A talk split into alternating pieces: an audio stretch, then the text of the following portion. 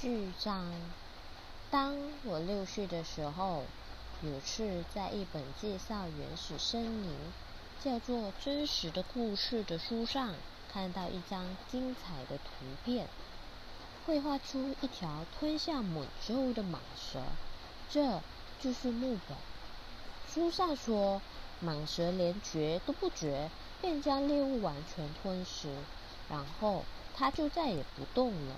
半年的消化期都在睡觉，于是我想到很多在丛林里的奇遇，而且该我来用色铅笔绘出我的第一幅画。我的第一号画作是这个样子的。我有给那些大人看过我的代表作，问说我的画会不会吓到他们呢？他们回答我：为什么要害怕一顶帽子？我的画不是在表现一顶帽子，而是一条在消化大象的蟒蛇。为了让这些大人可以看懂，于是我画出蟒蛇的身体内部。他们老是需要解释清楚。我的第二号画作是像这样：大人见我，不如将这些蟒蛇的透视与外围图放到一旁。去关心地理、历史、算法和文法。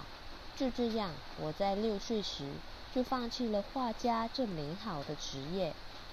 第一号与第二号画作的失败让我十分气馁。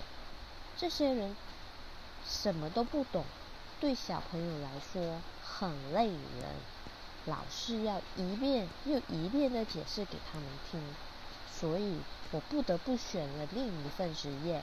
我学会了开飞机，我在世界各地都到处都飞了一会儿。地理学的确帮了我很多忙，我一眼就能辨认出是中国还是亚利桑那州。若我们在夜里迷失，这是非常有用的。所以我一生中与一堆大人有许许多接触，我和这些大人。一起生活过很久的时间，我非常贴近观察过他们，这没有让我改变对他们的看法。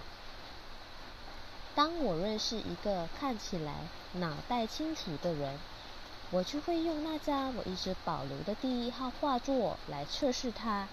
我想知道他是否真的能懂，但他们总是回答我说：“这是一顶帽子。”于是，我就不会跟他聊蟒蛇、原始森林与星辰，而就迁就他的理解力，跟他聊聊桥牌、高尔夫、政治与领带。这个大人便会很高兴的认识了一个如此理性之人。第二章，于是我一个人生活。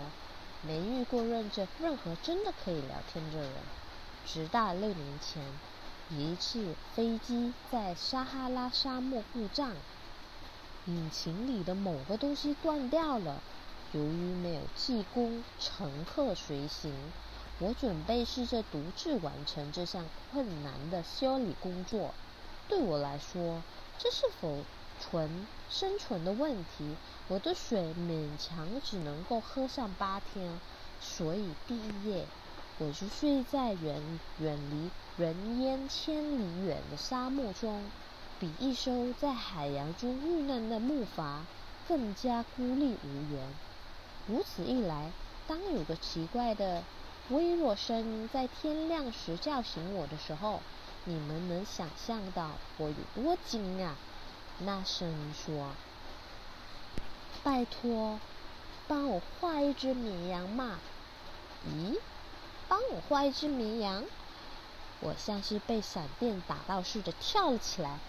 我好好的揉揉眼睛，好好的看。我看见一个非常奇异的小家伙，严肃的看着我。在这之后，我为他画了一张最棒的肖像画。不过，我的画当然比模特儿本人少了很多魅力。这不是我的错。我在六岁时就已经因为那些大人对我的画家生涯失去了勇气。除了画蟒蛇的外观与透视图之外，我什么都没学过。所以我吃惊的瞪大眼睛看着这些个小家伙。别忘了，我可是身在远离人烟千里之外的地方。不过，在我看来，这位小家伙既没有迷路，也没有挨饿或渴的半死。他看起来完全不像一个在远离人烟千里远的沙漠中迷路的孩子。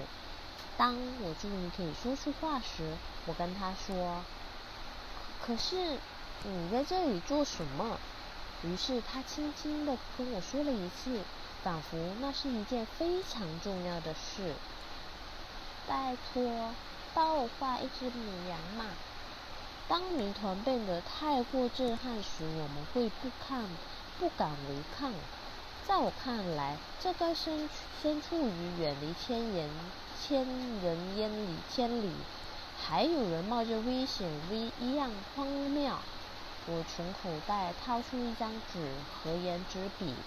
不过，我想到自己只学过地理、历史、算算术和文法，所以我带着有点不愉快的心情跟小伙、小家伙说自己不懂画画。他回答我：“那又不会怎么样。”帮我画一只绵羊嘛！由于我从来没画过绵羊，所以我也为他画了自己的唯一会画的两张图之一，那就是蟒蛇外观图。然后我惊讶的听到了小家伙回答我说：“不对不对，我不要一条吃掉大象的蟒蛇，蟒蛇太危险了，大象又很笨重，我那里非常小。”我需要一只绵羊，帮我画一只绵羊。于是我就画了。他仔细的看着图，然后说：“不行啦，这只羊已经病得太重了，再画一只吧。”我又画了。